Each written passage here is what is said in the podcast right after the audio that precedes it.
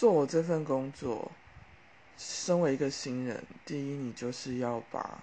你的正义感、同情心，还有你的完美主义先收起来，嘿，因为我们这份工作看的是，呃，绩效跟数据，所以那些东西你要先达成，然后再来就是说，所谓的正义感跟同情心。我们的我们的那个客户个个都是挑起你同情心跟正义感的高手，所以你要冷静，甚至近乎冷酷的去评估他所说的内容，呃，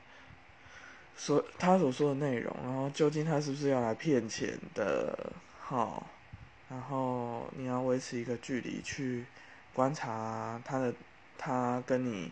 他演的这出戏是什么？